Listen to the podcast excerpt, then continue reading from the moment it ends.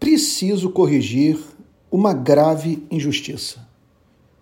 Percebo evangélicos que apoiam o governo Bolsonaro querendo arrastar para a vala em que se encontram cristãos opositores do presidente da República.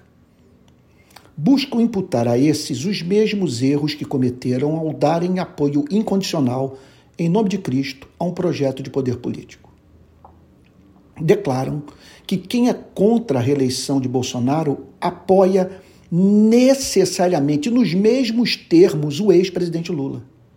Afirmo, sem medo de estar errado, que estamos perante candidatos que mantêm diferentes tipos de relação com a igreja. A imagem do Bolsonaro tornou-se indissociável da imagem da igreja. Isso jamais aconteceu na relação do ex-presidente Lula com os evangélicos.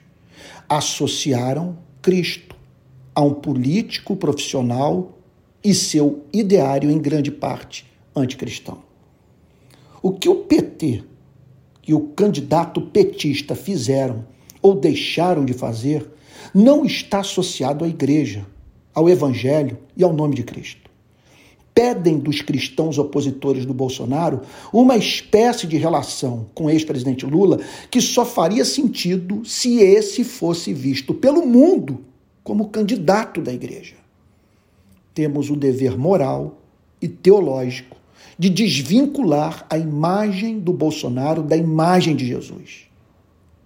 Essa falta de zelo pela glória daquele que declaramos ser o nosso redentor bendito é o principal pecado de grande parte das lideranças evangélicas brasileiras.